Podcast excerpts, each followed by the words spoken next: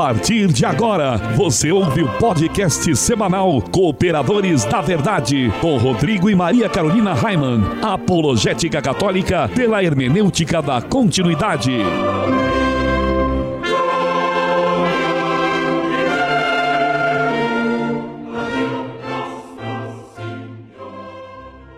Amigo ouvinte, paz e bem. Aqui quem vos fala é o professor Raiman. E estamos começando mais um podcast semanal Cooperadores da Verdade, apologética católica pela hermenêutica da continuidade. Aqui se fala a verdade, custe o que custar, doa a quem doer, mesmo que às vezes doa mais em nós, não é mesmo, Carol? e geralmente doa, dói mais em nós mesmo, né, meu bem? Tudo bem, Carol? Tudo ótimo, graças a Deus. Um grande abraço aos nossos irmãos, nossos ouvintes, né, que vão nos acompanhar agora com esse podcast. Salve Maria! E conta pro povo, então, Carol, qual é a novidade dos cooperadores da verdade? Então, Raima, muito legal. Vem por aí o Clube do Ouvinte, onde o sócio contribuinte terá acesso a material exclusivo aqui do programa Cooperadores bacana, da Verdade, hein? né? Que bacana, é, serão programas em áudio, vídeo, vai participar também de um grupo no WhatsApp, né? E concorrerá todo mês a brindes exclusivos que serão sorteados aqui. Que bacana, hein? Então você que nos acompanha, fica ligado, pois em breve traremos mais detalhes sobre como você pode se tornar sócio dessa obra de evangelização. Existem várias formas diferentes e uma delas é o apoia.se, né? Muito bem, e nosso momento de oração de hoje, além de todas as intenções que estão em nossos corações, queremos rezar por todas aquelas pessoas que estão sendo convidadas a fazer parte do Clube do Ouvinte. Estamos reunidos em nome do Pai, do Filho e do Espírito Santo. Amém. A graça e a paz de nosso Senhor Jesus Cristo, o amor do Pai e a força do Espírito Santo estejam sempre conosco. Bendito seja Deus que nos reuniu no amor de Cristo. Pater noster qui es in celis sanctificetur nomen. Advenia regnum tum fiat voluntas tua sicut in cielo et in terra. Pane nostrum quotidianum da nobis hodie, et dimitis nobis debita nostra, sicut et nos dimittimus debitoribus nostris, et ne nos inducas in tentationem, se libera nos a malo. Amém. Ave Maria, gratia plena Dominus tecum, benedicta tu in mulieribus et benedictus fructus ventris tui, Iesus. Santa Maria, Mater Dei, ora pro nobis peccatoribus, nunc et in hora mortis nostri. Amém. Gloria Patri et Filio et Spiritui Sancto, sicut erat in principio nunc et semper et in saecula saeculorum. Amém. Senhor, fazei de mim um instrumento de vossa paz. Onde houver ódio, que eu leve o amor. Onde houver ofensa, que eu leve o perdão. Onde houver discórdia, que eu leve a união. Onde houver dúvida, que eu leve a fé. Onde houver erro, que eu leve a verdade. Onde houver desespero, que eu leve a esperança. Onde houver tristeza, que eu leve a alegria. Onde houver trevas, que eu leve a luz. Ó Mestre, fazei que eu procure mais. Consolar, que ser consolado. Compreender que ser compreendido. Amar, que ser amado. Pois é dando que se recebe. Perdoando, que se é perdoado. E é morrendo que se vive para a vida eterna. Amém. E nós continuamos reunidos em nome do Pai, do Filho e do Espírito Santo. Amém. Amém. E é para a vida eterna que nós queremos ir, né? Por isso vamos morrendo a cada dia um pouquinho mais.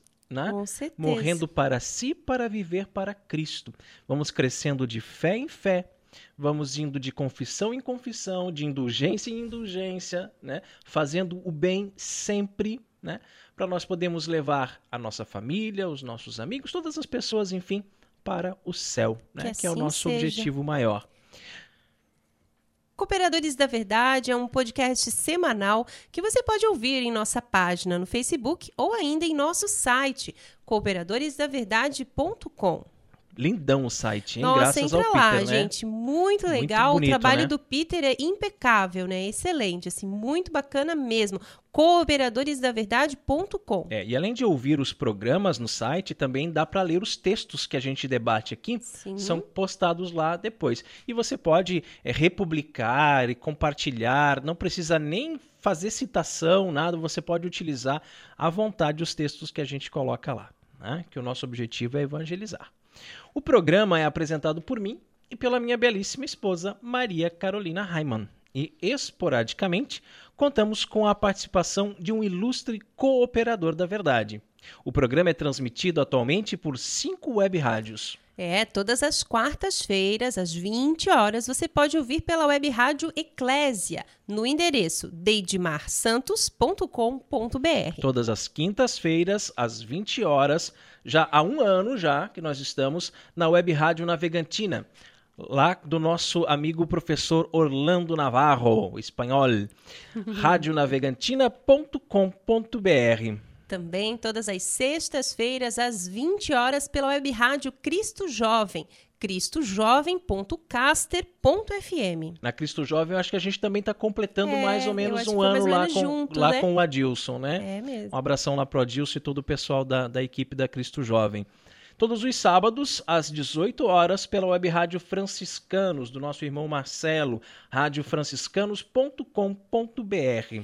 É, e a novidade agora é de segunda a sexta-feira, às 21 horas, pela Rádio Princesa das Matas. Essa é uma rádio AM, frequência 1560, né?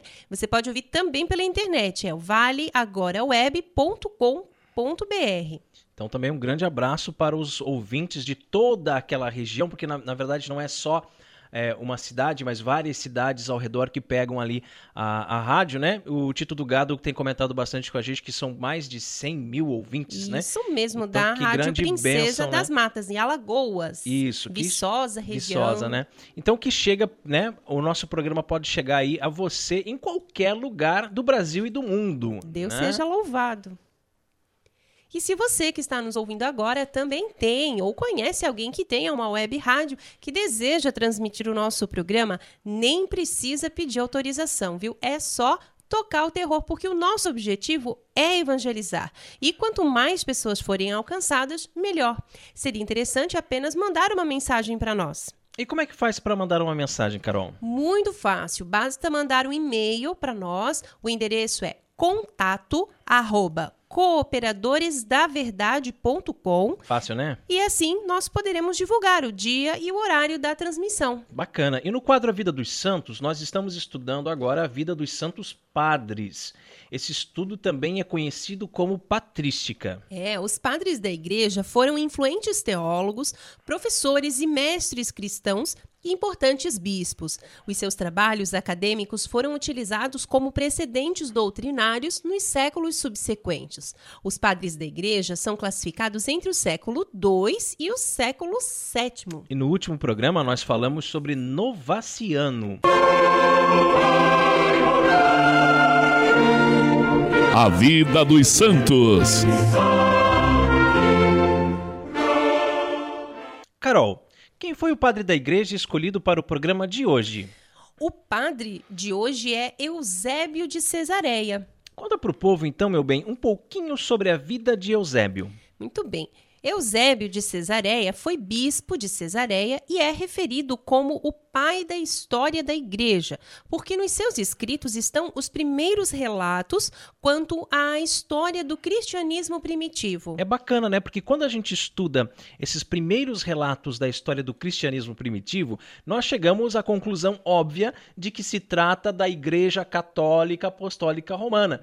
Enquanto tem muita gente por aí que afirma que o cristianismo primitivo era um e que a Igreja Católica vem surgir somente muitos anos depois lá com Constantino, né? Então vamos estudar os padres da Igreja para que a gente possa aprender de fato como aconteceu a história do cristianismo desde a sua fundação com o próprio Jesus Cristo. É isso aí. O nome de Eusébio de Cesareia está ligado a uma crença curiosa sobre uma suposta correspondência entre o rei de Edessa, Abgar, e Jesus Cristo. Eusébio teria encontrado as cartas e, inclusive, as copiado para a sua história eclesiástica. Do ponto de vista dogmático, Eusébio apoia-se totalmente em Orígenes tal como este teólogo, partiu da ideia fundamental da soberania absoluta, a monarquia de Deus. Deus é a causa de todos os seres, mas não é meramente uma causa. Nele, tudo o que é bom está incluído. Dele, toda a vida é originada e é a origem de toda a virtude. É o Deus supremo, ao qual Cristo está sujeito como Deus segundo, né, secundário. Aí a gente já começa a perceber algumas falhas na doutrina de Eusébio. E aí você se pergunta, por que não dizemos Santo Eusébio de Cesareia? Não foi canonizado, né? É isso aí. Não foi canonizado e, claro, entre inúmeros motivos, a gente já pode perceber aqui, né? Julgando aqui como se Cristo fosse um Deus secundário e não a segunda pessoa da Santíssima Trindade, um só Deus junto com o Pai e com o Espírito Santo, né? É, então, de acordo com essa visão de Eusébio, Deus enviou Cristo para o mundo para que este participasse das graças incluídas na essência divina. Cristo é a única criatura realmente boa, possuindo a imagem de Deus e sendo um raio de eterna luz. Esta comparação com o raio de luz é, no entanto, de tal forma limitada que Eusébio necessita de expressamente enfatizar a autoexistência de Jesus. Eusébio tenta, assim, enfatizar a diferença das pessoas da Trindade, mantendo a subordinação de Jesus a Deus. Eusébio nunca aplica a Jesus o termo theos, né? Porque, segundo ele, tudo o que é defendido para além disso é suspeito de politeísmo ou de sabelianismo. Ele crê que Jesus é uma criatura de Deus, cu cuja geração ocorreu antes do tempo. Jesus é, pela sua atividade, o órgão de Deus, o criador da vida, o princípio de todas as revelações divinas, que, no seu caráter, caráter absoluto, é entronado sobre toda a criação. Este Logos divino assumiu um corpo humano sem que o seu ser fosse em algo alterado. A relação do Espírito Santo com a Santíssima Trindade é explicada por Eusébio em termos similares à relação entre o Pai e o Filho. Nada do que é apresentado nesta doutrina é original de Eusébio, tudo remetendo para a teologia de Orígenes. Que nós já estudamos aqui Sim, e que também sim. já vimos que Orígenes também não é santo, Não exato. né? E justamente por essas confusões, né, em relação à doutrina da Santíssima Trindade, a gente percebe que não é o que a igreja sempre ensinou, né, que não é não era a doutrina dos apóstolos, né? Sim, e enquanto a gente lê aqui, a vida é muito confuso, né? Você viu como é confuso essa, essa ideia, a ideia dele aqui do Eusébio? É uma coisa meio confusa É que mesmo. ele não era muito original, né? Ele seguia lá o, o Orígenes, é, né? exato. A, a falta de originalidade do Eusébio revela-se no fato de nunca ter apresentado as suas próprias ideias, né, de forma sistemática, sempre é, se espelhando em Orígenes, né, na, É, será que na tinha como, teologia dele. será que tinha como é, apresentar essas ideias assim de forma sistemática? Ah, pois Essas é. ideias tão conturbadas, tão confusas, né? Mas lembrando mais uma vez, né, gente, que nem todo padre da igreja é considerado santo. Portanto, nós aqui dos Cooperadores da Verdade não temos certeza se Eusébio de Cesareia está ou não no céu. Só quem pode dizer isso é Deus, né? Jesus é a palavra de Deus. Ele é o Verbo encarnado. A Bíblia contém a palavra escrita de Deus, mas a palavra de fato é Jesus, o Verbo de Deus que veio armar sua tenda entre nós.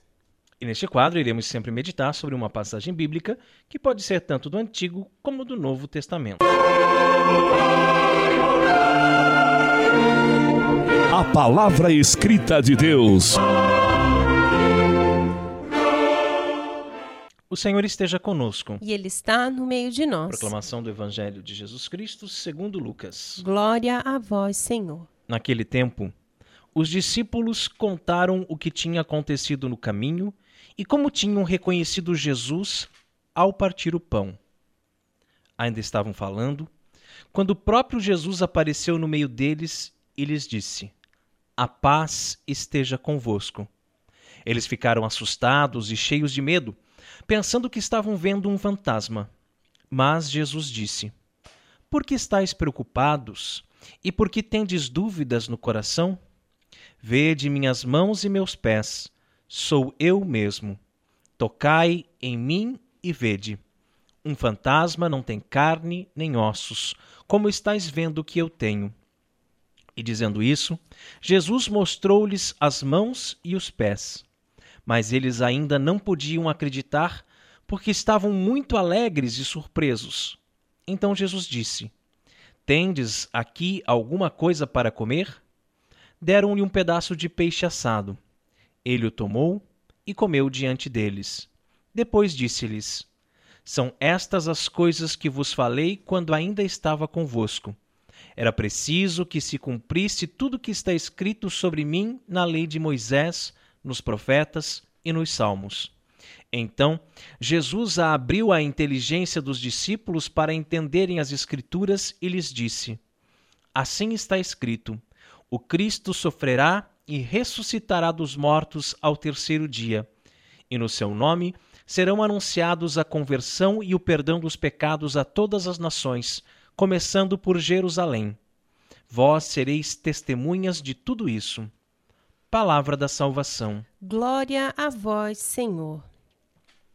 O encontro que os apóstolos tiveram com o Cristo ressuscitado de forma visível e palpável, também nós o podemos ter de maneira espiritual, por meio da fé e da leitura meditada e orante das Sagradas Escrituras.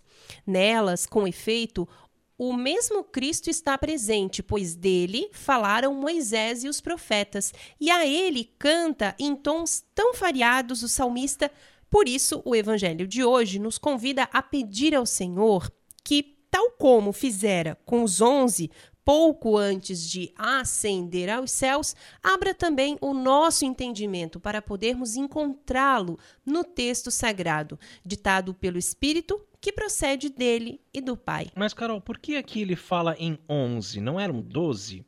Por que ele se refere a onze apenas? Porque isso já foi depois da, da, da crucifixão, né? Aí Judas já não estava mais junto. O que aconteceu com Judas? O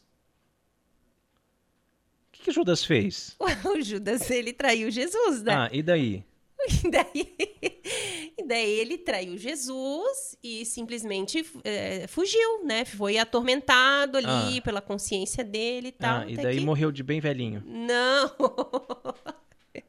ele se matou, né? Ah, ele se, se enforcou, suicidou. né? É, se enforcou. Se... Então você veja que Jesus ele aparece aos 11 e abre a inteligência deles para que eles possam entender as escrituras. Isso é uma coisa muito importante para nós pedirmos na nossa oração para que o Senhor abra a nossa inteligência para que nós possamos entender qual é a vontade dele na nossa vida. É, não se trata, porém, de estudar a Bíblia, né, de modo acadêmico ou de adquirir uma vasta cultura e é, escriturística, né, como se diz. Tudo isso é bom, e recomendável aos que podem dedicar-se a este tipo de pesquisa. O que é verdadeiramente imprescindível se queremos viver a fundo o nosso batismo é saber ruminar as escrituras. Eu não gosto desse termo, ruminar, né? Mas é, é, tê-las sempre bem presentes, né, ao coração, é, quase já de memória, para que, iluminados pela luz sobrenatural da fé, possamos identificar em cada uma de suas passagens a presença, às vezes clara e evidente, às vezes silenciosa e discreta, do Senhor ressuscitado. Que ele nos abra, pois, a inteligência e nos ajude a encontrá-lo. A ele, que é palavra viva do Pai, na palavra escrita de Deus. E como eu estava falando ali, Carol, uh, os onze tiveram a oportunidade de terem a sua inteligência aberta por Jesus. Judas não teve essa oportunidade, né? Judas se suicidou. E a gente fica pensando assim, quantas pessoas que se suicidam das escrituras? Quantas pessoas que se suicidam da igreja? Quantas pessoas que se suicidam dos ensinamentos de Cristo? Por quê? Porque não querem ouvir, porque não querem aprender, porque não querem entender, porque não querem conhecer a verdade ou não querem aceitar a verdade. Então, às vezes, a verdade de Cristo ela é tão dolorida que eu prefiro fugir.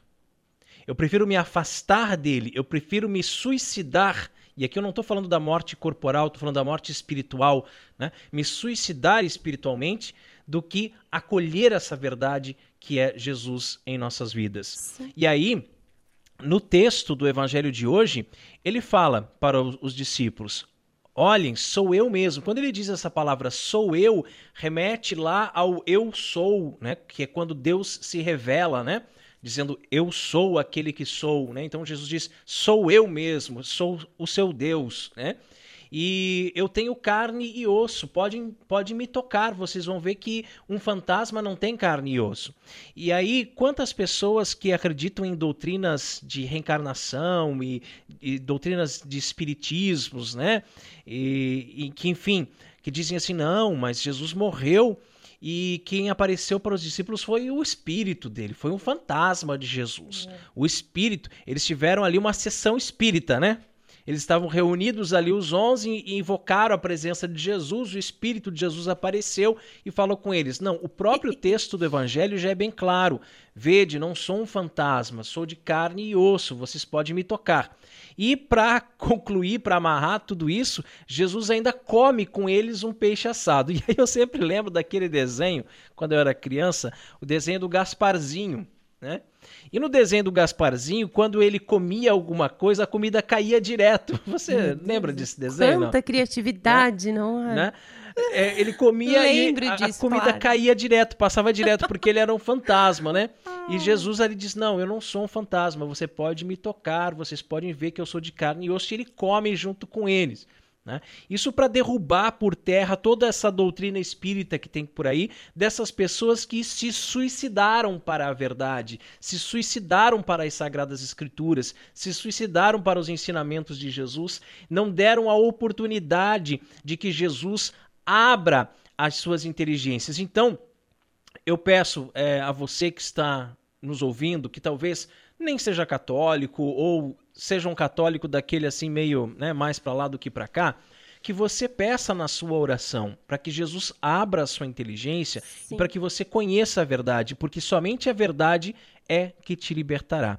E essa belíssima reflexão sobre essa passagem do Evangelho pode ser encontrada no site do Reverendíssimo Padre Paulo Ricardo, o nosso mestre em opressão. Nós somos os Cooperadores da Verdade. E se você deseja ouvir os episódios mais antigos, inclusive os episódios da nossa primeira temporada, acesse o nosso site cooperadoresdaverdade.com. E também como parte desse apostolado, nós temos vídeos em nosso canal no YouTube, youtube.com/raiman. Inclusive no site, quando você entra no site, lá no finalzinho lá tem sempre os últimos vídeos. Você pode acessar os vídeos do YouTube pelo próprio site. É, e você não pode perder o nosso canal no YouTube, o quadro em que meu marido e eu falamos sobre muitos temas polêmicos. Apenas mais um casal. Um tanto quanto tradicional. Temos vídeos falando sobre o carnaval, a quaresma, a modéstia, a importância do silêncio e muito mais. É, isso aí. E sem falar nos vídeos do quadro O Coroinha, do lindinho da mamãe, o nosso caçula, o, o Miguel. Zoiudinho da mamãe. é cabecinha de jaca. e tem também vídeos com música, poesia, espiritualidade franciscana. Tem vídeo novo toda semana. Entra lá, se inscreve no nosso canal, comenta, deixa o seu like, compartilha com seus amigos, pois está muito legal mesmo. Carol, diz aí, qual é o conselho de Padre Pio para nós no programa de hoje? Para consolar uma alma na sua dor, Mostre-lhe todo o bem que ela ainda pode fazer. Orando com Padre Pio. Nós, seres humanos, somos muito frágeis. Independente se você é homem ou mulher, não existe esse negócio de sexo frágil. Independentemente do sexo, nós somos frágeis, somos sensíveis, magoamos-nos por qualquer coisa. Né? Choramos, entristecemos-nos e precisamos de Deus. Precisamos encontrar conforto em Deus, pois só Ele tem um fogo abrasador que acalma os nossos corações. Mas algumas vezes passamos por um deserto espiritual, uma aridez não é mesmo? A chamada noite escura da alma, onde oramos, oramos, oramos e temos a impressão de que estamos sozinhos. Né? Nestes, momentos, a ajuda dos irmãos é muito importante. É verdade, porque quando nós nos fechamos em si mesmos e guardamos para nós todas essas nossas angústias, todas essas nossas preocupações, isso pode se agravar e pode até mesmo se tornar uma depressão. Nós falamos recentemente aqui no Cooperadores da Verdade sobre a questão da depressão, né, junto com o Peter, enfim de, de como isso é uma doença séria, como Sim. isso é algo grave, né? E que pode surgir, assim, às vezes, uma pequena tristeza que te abateu, uma coisa assim meio boba, mas que você foi guardando para si, e aí a sua fé foi se abalando, e aí você ora, ora, ora e parece que não é atendido, parece que Deus não te escuta mais, você não sente mais aquele calorzinho lá no coração, porque fé não é isso, é. né? Fé não é isso, mas enfim, e de repente você poderia estar contando com um irmão de caminhada, né? com alguém da sua confiança, com alguém que compartilha a, a mesma fé que você tem. Né? Ao percebermos que um irmão de caminhada, um irmão de nossa fraternidade, ou ainda alguém de nossa família, o esposo, a esposa, o pai, a mãe, um de nossos filhos, irmãos, sobrinhos, enfim, está passando por um momento difícil, está com a sua alma ferida, Muitas vezes, um abraço carinhoso já pode ajudar em muito. Mostrar que você verdadeiramente se importa com o outro. Sim. Um sorriso, um abraço, um beijo, um carinho, uma palavra de conforto, um ombro em que se possa recostar a cabeça e chorar as mágoas. Às vezes é tudo o que uma pessoa precisa para se sentir melhor. Mas, muitas vezes, ao invés disso, somos indiferentes à dor do outro. Ou pior ainda, brigamos, xingamos, dizendo: "Ei, melhor essa cara", ou é, cara feia para mim é fome, né? É, Como é, é muito comum, vezes, né? né? A gente ouvir por aí. E a pessoa vai se afundando cada vez mais, cada vez mais e pode até cair mesmo em depressão. É isso aí. A depressão, gente, é uma doença e é algo muito sério mesmo. Mas às vezes não é levada a sério, né? Pelas pessoas que convivem com o doente. É, muitas pessoas chegam até a falar em heresia, né? Uhum. Então, Padre Pio nos diz que para consolar uma alma na sua dor, mostre-lhe todo o bem que ela ainda pode fazer. Fazer com que a pessoa sinta-se útil e mostrar a ela o quanto ela é importante para o grupo, o quanto a simples presença dela faz a todos felizes né?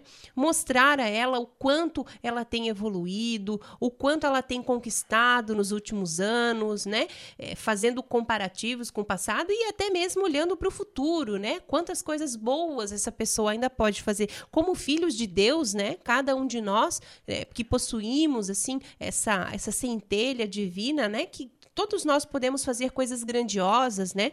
Estando junto de Deus. Deixa claro, né, que você é um amigo, um companheiro que está do lado daquela pessoa para o que der e vier, que realmente ela pode contar com você, né? E principalmente como nos sugere Padre Pio, né? Mostrar a essa pessoa todo o bem que ela ainda pode fazer, pois por mais que uma alma esteja sofrendo muito, ela se alegra ao ajudar os outros. Isso é fraternidade.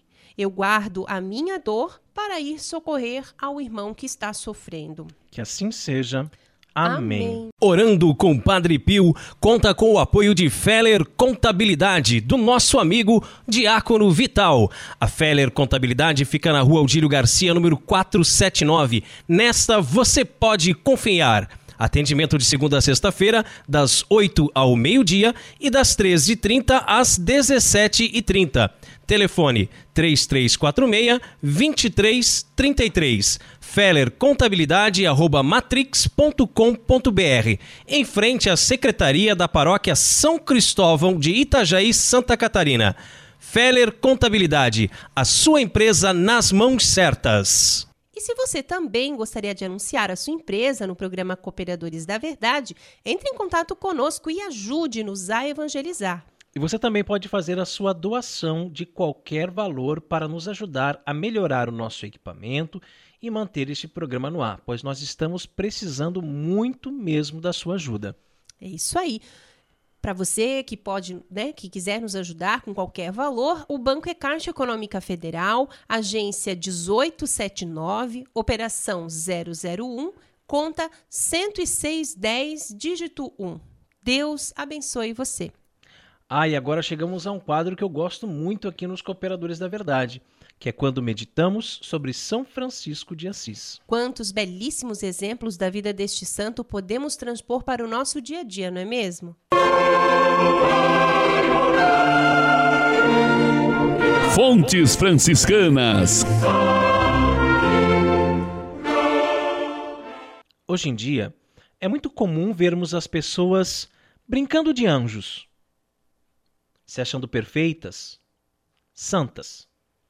Mas quando caem, a queda é enorme e levam muitos consigo por causa do escândalo, pois se tornam pedra de tropeço. Quem está de pé, cuidado para que não caia. Somos chamados à santidade e queremos corresponder a este chamado sendo santos.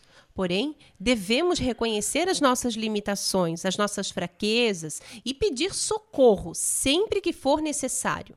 Aqueles que se dizem santos, na verdade, vivem o pecado da vaidade. E a vã satisfação leva à vaidade. Sabemos que nosso seráfico pai, Francisco de Assis, era tão humilde a ponto de não apreciar elogios e confessar-se pecador diante de todos, para dessa forma evitar que o louvassem. Pessoas de todos os lugares costumavam ir às suas pregações. Queriam vê-lo e tocá-lo, e isso é uma coisa muito comum em nossos dias também. Padres que fazem belíssimas pregações, que cantam, fazem shows para multidões, e por mais que as intenções sejam retas, por mais que o fundamento seja a evangelização, sempre tem gente que acaba indo buscar o padre famoso, não é mesmo? E não Jesus. Né? E isso precisa verdadeiramente ser mudado. Nós não podemos louvar os padres, e sim a Deus. Deus é o único digno de todo o louvor, de toda a glória, agora e para sempre. Pois, do contrário, os pregadores, os padres, os músicos podem acabar se enchendo de vanglória. E, não obstante, isso muitas vezes acontece. É, muitas vezes acontece, algumas por culpa deles mesmos e outras não, outras porque o povo mesmo é que os idolatra, é, né? Que é vai mesmo. atrás e que diz, ah, eu vou na missa do padre fulano Sim. de tal. Ah, e se não é o padre, não se, vou. Ah, eu não vou, não. não. Se é. não é esse, não vou e tal. E aí, esses shows e essas coisas todas que beiram mesmo a idolatria da pessoa do padre, né? E aí, claro, tem aqueles que colaboram muito para isso, né? Até mesmo se descaracterizando, já não se vestem mais como sacerdotes, né? E realmente parece que nem celebram mais missa, né? Só fazem show missa show, enfim. Francisco de Assis queria evitar isso a todo custo. Certa vez, quando as pessoas foram vê-lo em uma pregação de Natal, ele confessou ter usado banha em suas refeições durante a quaresma. Olha que engraçado isso, né? Ele dizia assim: Vocês acham que eu sou santo? Vieram aqui para me ver? Pois saibam que eu usei banha em minha comida durante toda a quaresma. que bonitinho. Parece uma coisa engraçada, né? Mas Francisco levava muito a sério. Às vezes, por causa de sua doença, ele não podia fazer os jejuns rigorosos que gostaria. Mas aquilo, claro, não o tornava menos santo. Porém, nosso seráfico pai ficava tão incomodado com isso que, por menor que fosse sua falta, ele a transformava em algo enorme e não se conformava até que tornasse público. Imagina, gente, tem muita gente que tem dificuldade de se confessar, que tem uma vergonha imensa de contar os pecados para o padre, sabendo que ali o padre está em persona Christi, ou seja, é a própria pessoa de Cristo. Então você tem vergonha de contar para Deus os seus pecados, quanto mais imaginar a possibilidade de torná-los públicos. Né? Francisco, é. se ele cometia uma falta, por menor que fosse, ele queria que todo mundo ficasse sabendo. Sim. Né? Ele já saía correndo espalhar para todo mundo o que ele fez. Né? Com igual fervor, se tinha alguma tentação de vanglória, confessava-o logo, com simplicidade diante de todos. quando certa vez encontrou uma velhinha pedindo esmolas e não tinha nada para lhe dar, deu a capa e sentiu-se bem com tal ato. Ou seja, ele entregou a capa para a velhinha e achou que foi uma coisa boa que ele fez. Né? Acredito que todos nós somos assim. Sentimos felicidade por fazer o bem. Diria até que nós sentimos um calorzinho no coração, um conforto na alma quando ajudamos alguém, não é mesmo? E isso é bom, mas Frei Francisco viu como se fosse vanglória e correu confessar aos outros, pois para ele era uma vã satisfação que leva à vaidade. São Paulo, na primeira carta aos Coríntios, capítulo 10, versículo 12, nos diz: Quem está de pé, cuidado para que não caia. E há muita gente que se acha convertida, não é mesmo? Que se acha, acha que é um super-herói, né? Gosta de brincar de anjo. Nós somos todos humanos, todos fracos, todos falhos, todos propensos ao mal e ao pecado, não é mesmo? Todos, todos miseráveis, né? Como dizia o próprio São Francisco de Assis. E era isso que o Poverello de Assis tentava explicar para as pessoas. Vocês olham para mim e acham que eu sou santo? Cuidado, para que não, para não se decepcionarem, né? Ele dizia: "Eu posso cair a qualquer momento, pois sou humano, assim como vocês". E dizia ainda: "Não se deve louvar ninguém que ainda tem um fim incerto. E todos nós temos um fim incerto. É isso aí. Né? E você que nos escuta toda semana uh, pela rádio, pelo nosso site, e às vezes pode pensar assim: nossa, como a Maria Carolina é santa. nossa, como o professor Raiman é santo. Vocês não conhecem da missa à metade, é. né? Não sabe o quanto nós somos pecadores, Coitados, o quanto nós né, somos nós. miseráveis. Coitados de nós. Né? E nós queremos aqui, toda vez, né, confessar a vocês publicamente, a, a quem estiver ouvindo, o quanto nós somos falhos, o quanto nós somos fracos, o quanto nós cometemos erros. E às vezes a gente fala aqui, ah, porque nós nos confessamos toda semana, mas é porque nós precisamos. É. Isso não é vanglória, não é, ah, que bonitinho, ó, é o santinho lá, o anjinho que se confessa toda semana. É porque a gente peca mesmo. E daí peca e tem que confessar, né, gente? Tem que é. confessar. E o quanto nós precisamos, né, por sermos tão pequenos, né, Raimundo? O quanto nós precisamos de Deus, né? O quanto nós pedimos a presença de Deus, né, na nossa vida, no nosso matrimônio, na nossa família, né? E esse texto tem uma coisa muito importante a respeito da, da caridade, né? Que é ali a, a linha que separa ali a, a caridade da vaidade, né? Que quando você faz o bem, já tem um ditado que diz, né? que você faz, que o que uma mão faz, a outra não precisa saber, né? Uhum. Mas justamente por isso, porque a gente corre o risco de quando faz uma coisa boa, acabar se vangloriando. Né? Então, se começar a contar aqui para vocês é, atos de caridade, né, dá a impressão que, nossa, olha só como ele está querendo se aparecer, né? Como ele está se vangloriando. Por isso que a gente costuma não contar. Né?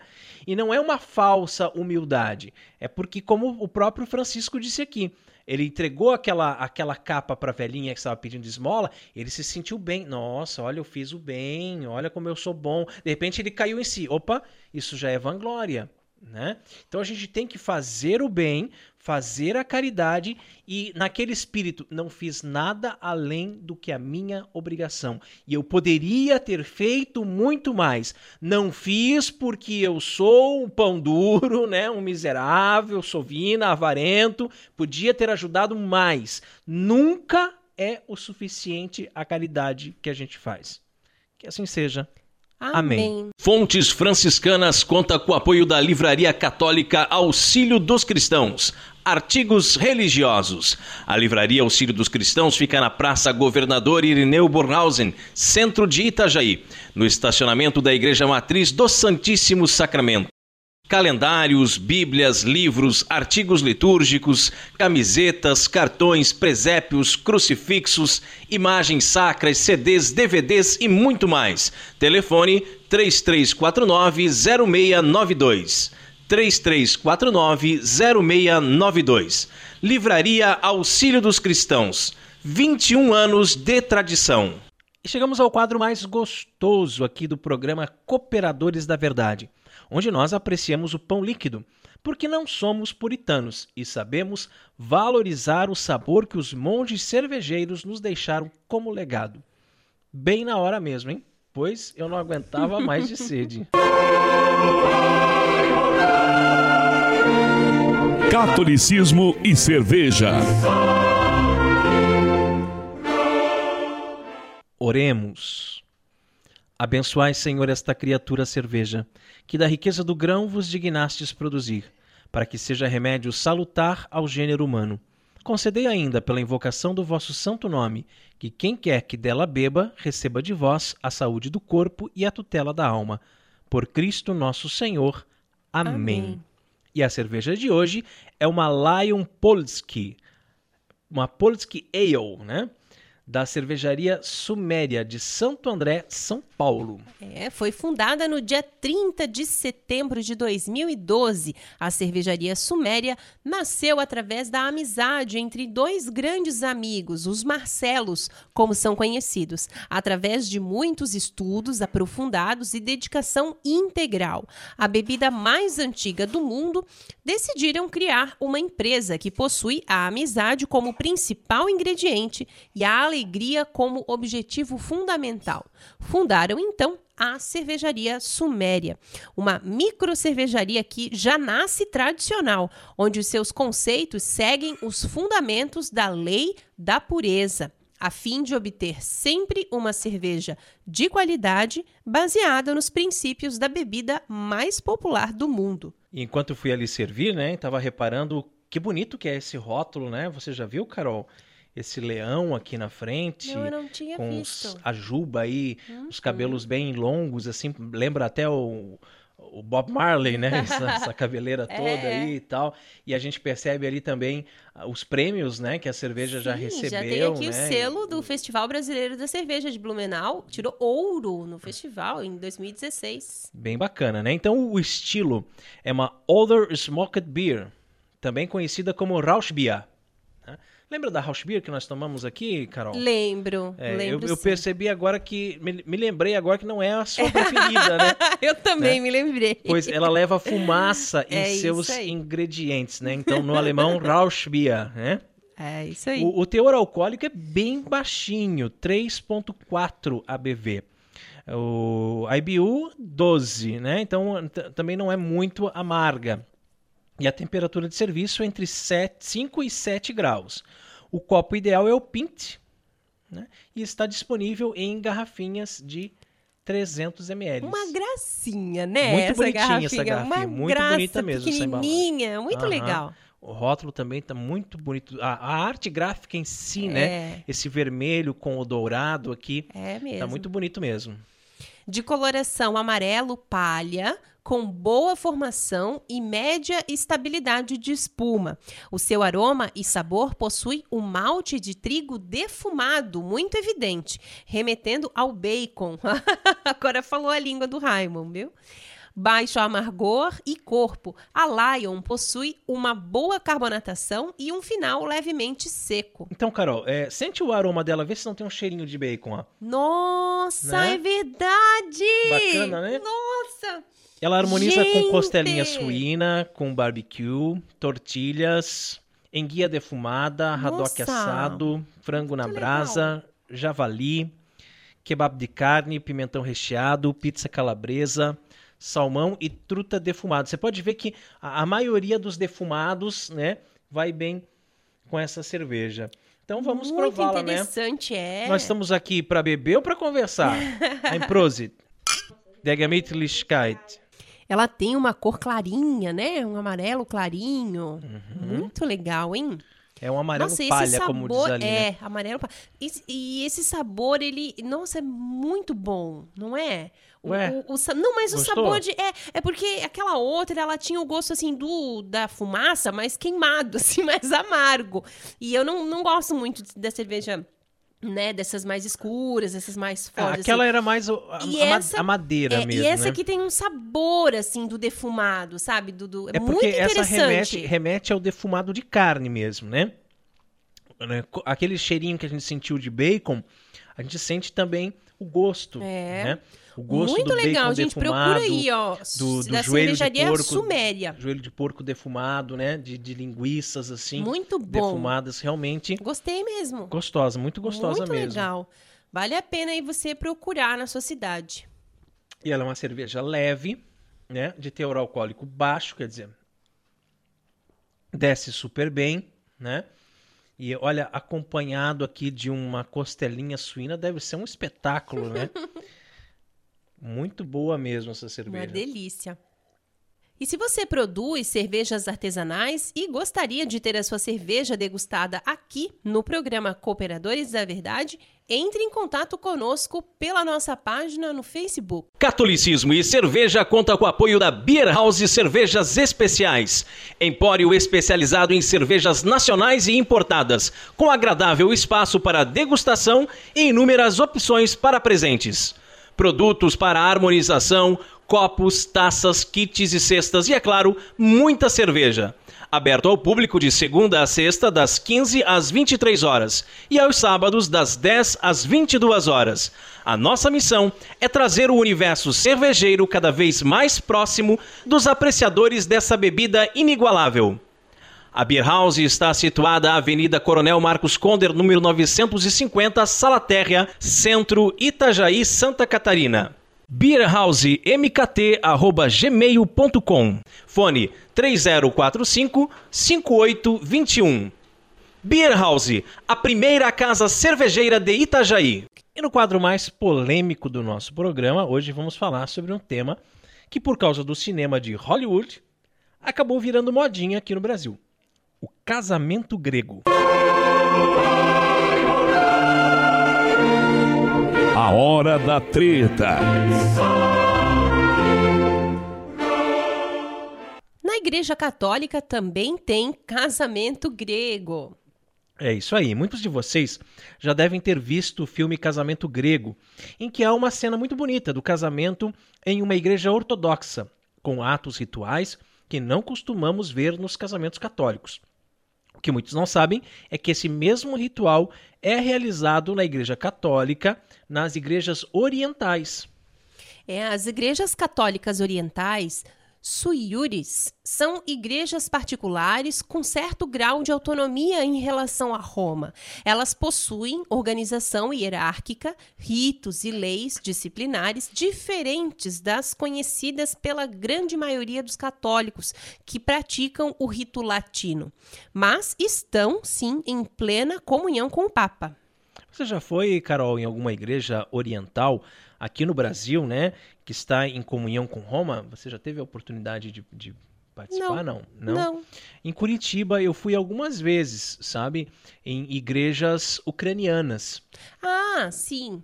Você não. Não, você nós fomos na igreja ucraniana, mas não enquanto estava tendo missa, Ah, né? sim, mas na não, igreja nós já visitamos. Já visitamos. Eu já, eu já participei do, do rito mesmo, né? E bem diferente do, do rito romano, né? Inclusive algumas características ali na hora da comunhão, é, do, do pão que é utilizado, da matéria mesmo, né? Do pão que é Uhum. utilizado para a consagração e tal. E a, a língua, né? Ucraniana, que eu não entendi nada. que eu não entendi nada, mas achei muito bonito, assim, e os paramentos do sacerdote, sabe? Uma solenidade, assim, o- e a piedade, né, do povo. Muito legal mesmo, gostei bastante, sabe? Quanto mais conhecemos a nossa igreja, né, gente, mais cresce o nosso amor por ela. Por isso nós mostramos hoje para vocês um pouco da tradição litúrgica católica oriental. Reparem que há vários elementos em comum com o rito do matrimônio latino, mas há outros elementos bem diversos. Alianças, por exemplo. As alianças são abençoadas pelo sacerdote que, fazendo o sinal da cruz sobre as cabeças dos noivos, diz: O servo de Deus, aí eu falo o nome do noivo, né? Rodrigo, Está comprometido com a serva de Deus. Maria Carolina, Em nome do Pai, do Filho e do Espírito Santo. bonito, né? Muito Bem bonito, muito Tem legal. também as, as toalhas bordadas, né? A toalha bordada, entrelaçada com fios de várias cores, representa todos os aspectos da vida humana: família, amor, tradição, dificuldades e fé em Deus. O casal conserva consigo uma das toalhas para indicar a nova vida que agora começam. Outra toalha é usada para amarrar as mãos do casal durante a caminhada cerimonial, para mostrar que a partir de agora eles seguirão sua jornada em unidade. Bacana, né? Muito lindo é, quanto às velas. Os noivos recebem velas e que seguram durante o rito. As velas são como as lâmpadas das cinco virgens sábias da Bíblia, né? Que, por terem óleo suficiente com elas, foram capazes de receber o noivo, o Cristo, né? Quando ele veio nas trevas da noite. As velas simbolizam a disposição espiritual do casal para receber a Cristo, que os abençoará através deste mistério. Que, que bonita essa frase, né? É, a vela simboliza a disposição espiritual do casal. Né? Porque justamente se o casal não tiver essa disposição de buscar o Cristo, né, de trazê-lo para sua vida é, em oração diária, Sim. né, justamente de nada vai adiantar. É, que muitas pessoas elas casam sem compreender o mistério do matrimônio, né? Casam como um evento social. Ah, todo mundo casa na igreja, enfeita a igreja, é bonito, aquela coisa toda, o vestido de noiva, blá, blá, blá, blá, blá, blá. Mas não tem essa disposição espiritual, daí logo separa né? Logo separa porque o, o, casamento não está fundamentado na rocha que é, é, Cristo, né? Também tem as coroas. As coroas são colocadas sobre as cabeças dos noivos para indicar que eles estão iniciando o governo de um novo reino lado a lado, que é a sua família. Eles também recordam aos noivos que seu casamento é uma parceria em Cristo para uma vida de honra e de amor. A gente fica até emocionado, né? É, de, é verdade muito bonita, né? A, a, descrição de todos esses itens, assim. É, tem também a taça, né? A taça comum. O rito de coroação é seguido pela leitura da epístola e do evangelho. A leitura do evangelho descreve as bodas de Caná, onde o nosso Senhor e Salvador Jesus Cristo realizou o seu primeiro milagre. Ele transformou a água em vinho da melhor qualidade e deu aos recém-casados. Em memória desta bênção, o vinho é dado ao casal em uma única taça. Né? Essa é a taça comum de uma vida de harmonia em que o casal partilhará alegrias e tristezas. Ao beber o vinho no copo comum, o casal deve gravar em sua mente que, a partir daquele momento, eles irão compartilhar tudo na vida, tudo né? E que eles devem suportar os fardos uns dos outros. suas alegrias serão dobradas e suas tristezas reduzidas à metade, porque serão compartilhadas. Eu achei interessante quando você falou ali suportar os fardos uns dos outros. Você lembra, meu bem, quando nós fizemos a nossa entrevista com o padre uhum, aqui uhum. Para casar. E o padre dizia assim: Olha, você vai ter que ver que ela tem muitos defeitos e ele também. E aí nós falamos algo como assim: Não, nós sabemos, né, padre? Não, mas olha, são muitos defeitos mesmo. Não, padre, mas eu já conheço os defeitos dela, ela já conhece Não, os meus olha, defeitos. Mas vão aparecer outros, vão aparecer outros ainda. Né? É, e é isso mesmo. Então, é, continuando né, essa, essa bela cerimônia, existe o passeio cerimonial.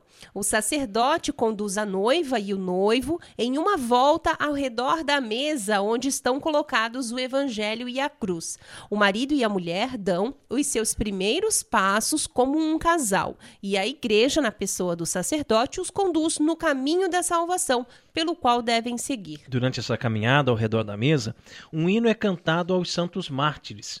Pense num momento de arrepiar, né? lembrando aos recém-casados o amor sacrificial que devem ter um pelo outro, um amor que não busca o seu próprio interesse, mas que está disposto a se sacrificar pelo outro. As bênçãos. O casal volta para os seus lugares e o sacerdote, abençoando o noivo, diz: ser magnificado, ó noivo, como Abraão, e abençoado como Isaque, e engrandecido como Jacó, andando em paz e cumprindo com retidão os mandamentos de Deus.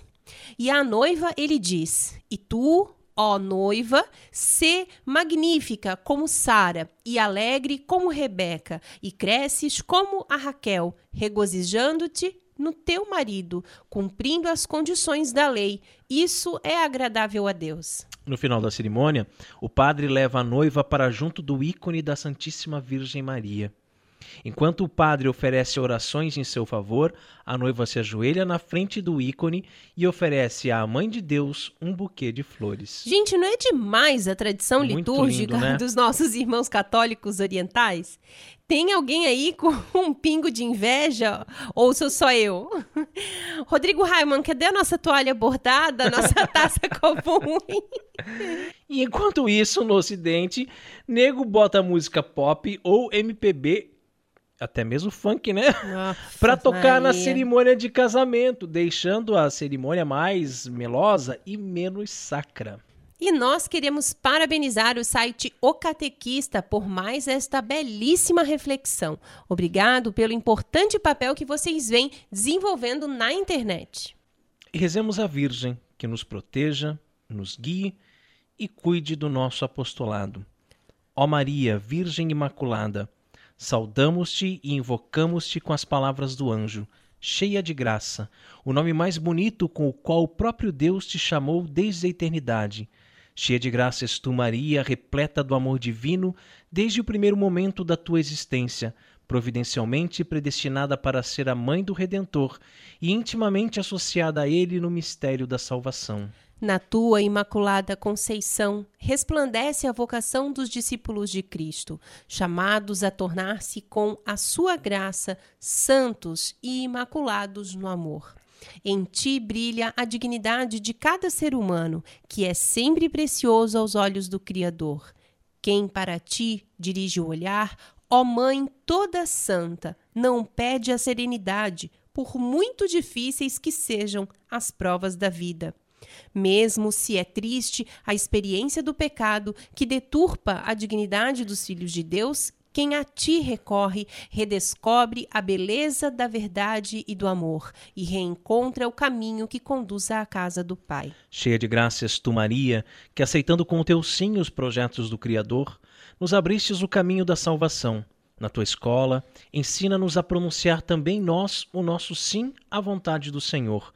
Um sim que se une ao teu sim, sem reservas e sem sombras, do qual o Pai Celeste quis precisar para gerar o homem novo, Cristo, único Salvador do mundo e da história. Dai-nos a coragem de dizer não aos enganos do poder, do dinheiro, do prazer, aos lucros desonestos, à corrupção e à hipocrisia, ao egoísmo e à violência. Não ao maligno, príncipe enganador deste mundo. Sim a Cristo, que destrói o poder do mal com a onipotência do amor. Nós sabemos que só corações convertidos ao amor que é Deus podem construir um futuro para todos. Cheia de graças, tu, Maria, o teu nome é para todas as gerações penhor de esperança certa. A esta fonte, à nascente do teu coração imaculado, voltamos mais uma vez peregrinos confiantes para aurir fé e conforto, alegria e amor, segurança e paz. Virgem cheia de graça, mostra-te terna e solicita aos habitantes desta tua cidade, para que o autêntico espírito evangélico anime e oriente os seus comportamentos. Mostra-te mãe providente e misericordiosa do mundo inteiro, para que no respeito da dignidade humana e no repúdio de qualquer forma de violência e de exploração sejam lançadas as bases firmes para a civilização do amor. Mostra-te, mãe, especialmente de quantos têm mais necessidade: os indefesos, os marginalizados e os excluídos, as vítimas de uma sociedade que com muita frequência sacrifica o homem a outras finalidades e interesses. Mostra-te, mãe de todos, ó Maria, e dá-nos Cristo a esperança do mundo. Amém. Salve Regina, Mater Misericordiae, vita dulce doe spes nostra salve. A te clamamos, exulis filii Eve, a te suspiramos, gementes et flentes in ac lacrimarum vale. Ea ergo advocata nostra, illus tuos misericordis oculus ad nos converti, et iesum benedictum fructus ventris tui, nobis pos hoc exilium ostende. O clemens, o pia, o dulce Virgo Maria, ora pro nobis sancta Dei genitrix, urignificiamus promissionibus Christi. Amém. Debaixo de vossa proteção nos refugiamos, Santa Mãe de Deus. Não desprezeis nossas súplicas em nossas necessidades, mas livrai-nos sempre de todos os perigos. Ó Virgem gloriosa e bendita. Amém. E chegamos ao fim de mais um programa Cooperadores da Verdade. Ah. Venha você também ser um cooperador. Colabore com esse apostolado fazendo a sua doação para que possamos adquirir equipamentos melhores para manter este programa no ar. Contamos com a sua generosidade e também com a sua oração. Muito obrigado a você que nos acompanhou nesse podcast. Ajude a divulgar compartilhando nas redes sociais. Muito obrigada a você que nos acompanhou. Um grande abraço, meu marido, Rodrigo. E que Deus seja louvado por mais este programa. Deus nos abençoe a todos. Obrigado, Carol. Deus abençoe a todos. Paz e bem.